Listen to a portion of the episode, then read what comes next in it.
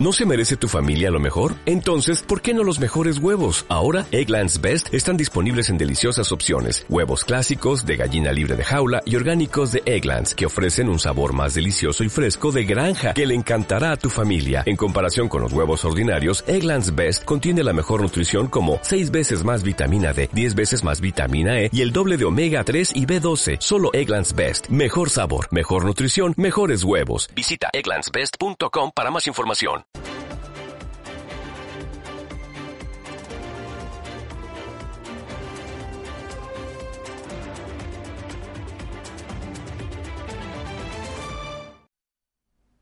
Muy buenas noches, bienvenidos a los servicios informativos de Ceuta Televisión. Comenzamos contándoles que un profesor del Colegio Ramón y Cajal ha ingresado en prisión durante las últimas horas acusado de un presunto delito de abusos a un menor de edad. Fuentes judiciales han confirmado este extremo a Ceuta Televisión, señalando además que la detención se produjo durante el pasado fin de semana. De momento se ha decretado el secreto de sumario sobre este caso, el tercero en un par de años tras los del San Agustín y el Lope de Vega que se produce en nuestra ciudad en el entorno escolar.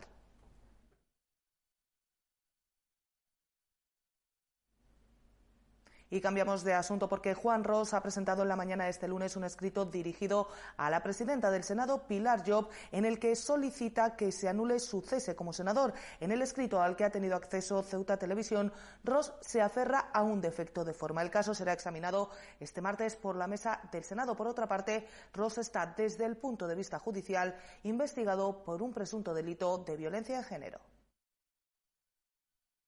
Juan Rosa ha presentado en la mañana de este lunes un escrito en el Senado en el que solicita a la presidenta de la Cámara Alta, Pilar Job, la anulación de su renuncia tal y como ya adelantó el pasado viernes Ceuta Televisión. Entonces el exparlamentario, formalmente está cesado, remitía un burofax señalando que su renuncia se había producido por presiones ambientales. Esta tesis la sigue manteniendo en el escrito formalizado en el Senado, aunque también incorpora el defecto de formas como argumento para seguir manteniendo su escaño. Ross impugna su propio cese con fecha de 20 de febrero al no haberse notificado formalmente. Por tanto, ignoraba dicho cese, tiene lo que a su entender le deja en una situación de gran indefensión y absoluta vulneración de derechos. Dicho cese fue notificado a las 20 horas del domingo por mensaje a mi abogada de forma totalmente irregular. El propio Ross sostiene que ha tenido noticias del mismo en base a una renuncia de forma apresurada en un momento de vulnerabilidad que explicó en el burofax del viernes. Por ello, el exmilitante de Vox sostiene que, como no obstante ha asistido esa notificación, ignorando esta parte a qué persona ha sido transmitida, en mi impugnación solicito una investigación para comprobar quién o quiénes son los responsables de haber retenido esta información de especial relevancia. No solo eso, su abogada Nuria Gutiérrez de Madariaga ha presentado un escrito pidiendo que se investiguen las filtraciones por parte de los agentes de la Guardia Civil a eldiario.es, entendiendo que se han conculcado los derechos de su cliente.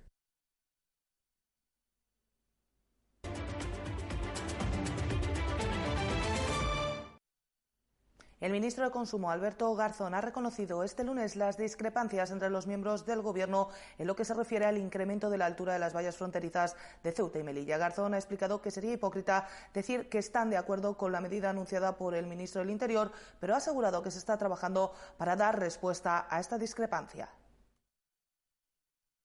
Nosotros no estamos de acuerdo con ese tipo de, política y, entonces estamos viendo cómo ser capaces de responder a ese problema sin tener que recurrir a, eso porque va en contra de nuestra propia posición. Pero esa es la propuesta del ministro.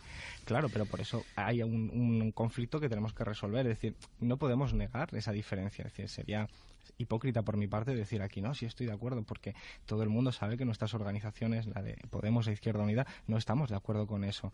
Entonces lo que hay que ver es cómo somos capaces de gestionar esa discrepancia, no tanto para llegar a un acuerdo entre nosotros, sino para que la política pública sea efectiva. ¿Y qué es lo que se persigue con la política pública? Pues yo creo que salvaguardar los derechos humanos es lo principal y ese es el vector de, común que tenemos entre el Partido Socialista y nosotros y, yo creo que está en la buena dirección.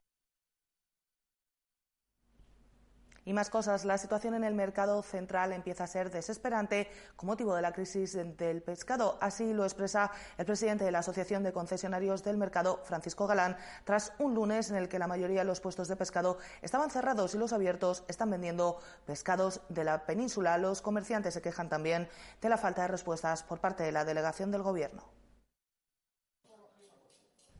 Dos semanas después del estallido de la denominada crisis del pescado, la situación lejos de mejorar empeora. La práctica totalidad de los pescaderos del mercado central estaban cerrados este lunes y los pocos abiertos se encuentran vendiendo material llegado desde la península. Una crisis que obviamente no solo repercute en los pescaderos, sino también en otros negocios, como es el caso de Francisco Galán. El presidente de la Asociación de Concesionarios calcula en un 50% la pérdida de ingresos en su establecimiento dedicado a la venta de galletas, pan, dulces o refrescos. Ahora mismo todavía no, pero vamos, sí, ya te digo que este lo que llevamos de año 50% menos de venta. ¿eh?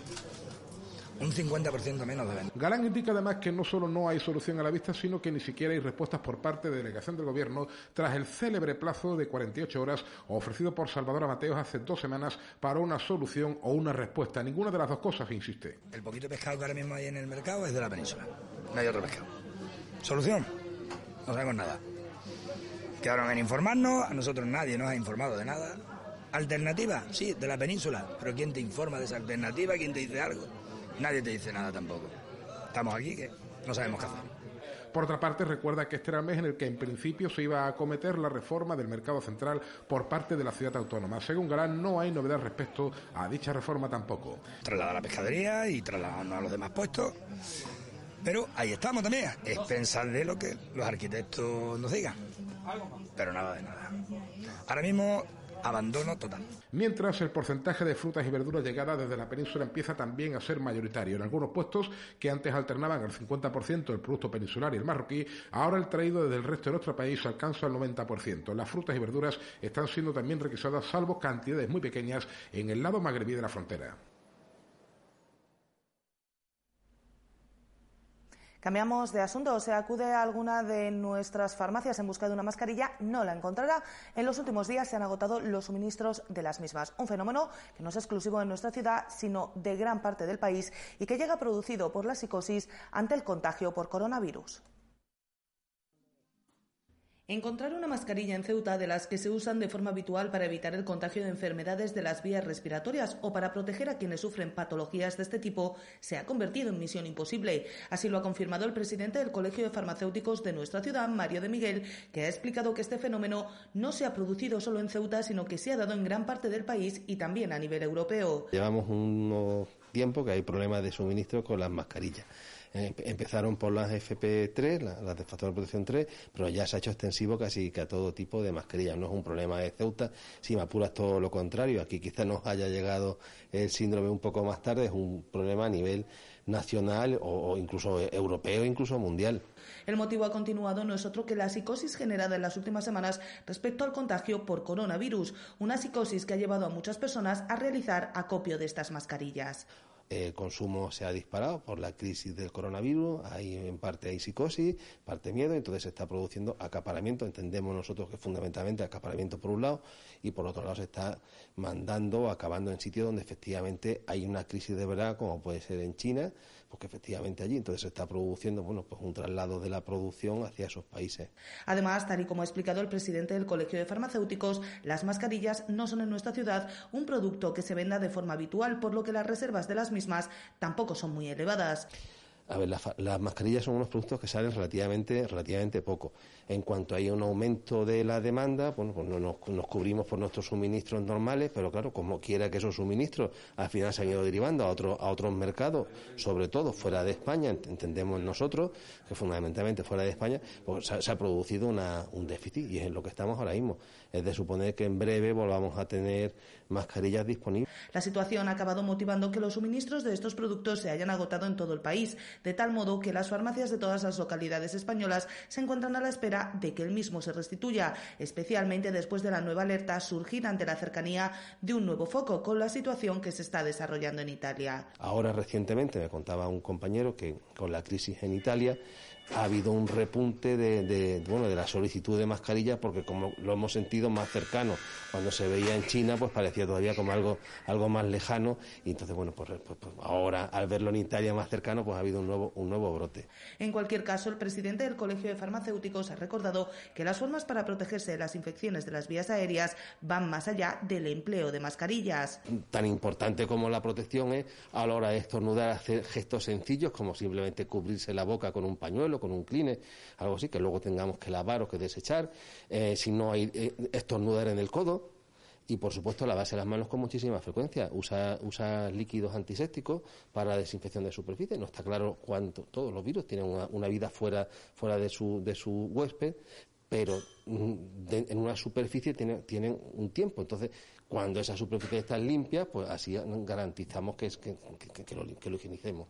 La psicosis ha llegado a tal punto que otro tipo de establecimientos, como las ferreterías, que venden mascarillas destinadas a otro tipo de menesteres, también han visto incrementada la demanda de las mismas, tal y como han explicado algunos de sus trabajadores a Ceuta Televisión.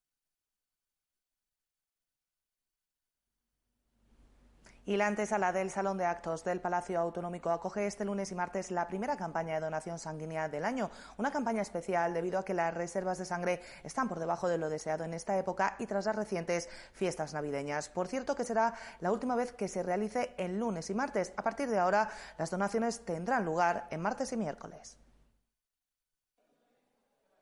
Dice una proverbial frase que quien salva una vida salva al mundo entero. Y si la tomamos como referencia, tenemos la oportunidad de salvar al planeta tres veces con un acto tan sencillo como emplear media hora de nuestro tiempo. Una bolsa de sangre puede servir hasta a tres personas. Y más, en una época como esta, muchas intervenciones quirúrgicas se han reanudado en las últimas semanas tras el parón navideño, lo que ha motivado una bajada considerable en las reservas de sangre, como explica Gloria Rivero del Centro Regional de Transfusiones Sanguíneas. Siempre es importante donar sangre, pero después de las vacaciones de Navidad ya ha empezado todas las operaciones, los hospitales a trabajar a, todos los tratamientos que estaban pendientes. Es importantísimo para renovar las reservas que además están un poquito bajas en este momento. Rivero sostiene que es muy fácil donar, tan solo hay que tener entre 18 y 65 años, pesar más de 50 kilos y sobre todo tener voluntad. Todo el que tenga de 18 a 65 años, que pese 50 kilos, que se encuentre bien de salud y que tenga ganas de ayudar a tres enfermos, porque cada vez que dona se ayuda a tres enfermos. Y hace muchísima falta, la verdad. Por otra parte, esta será la última vez que la donación se realice el lunes y martes. Desde ahora serán martes y miércoles para estar prevenidos ante cuestiones de logística que puedan presentarse a la vuelta de un fin de semana. En principio porque después del fin de semana, cuando llegamos el lunes, es por el tema de, bueno, esta mañana nos hemos encontrado que el vehículo se ha estropeado, ya con los billetes de barco hemos tenido que arreglar en la correa, no sé qué, y eso nos, causa o gente que se da debajo, se pone malo el domingo. No tenemos margen de maniobra para arreglar los problemas que nos surgen para el lunes. La donación sanguínea continuará este martes desde las nueve y media en el Palacio Autonómico.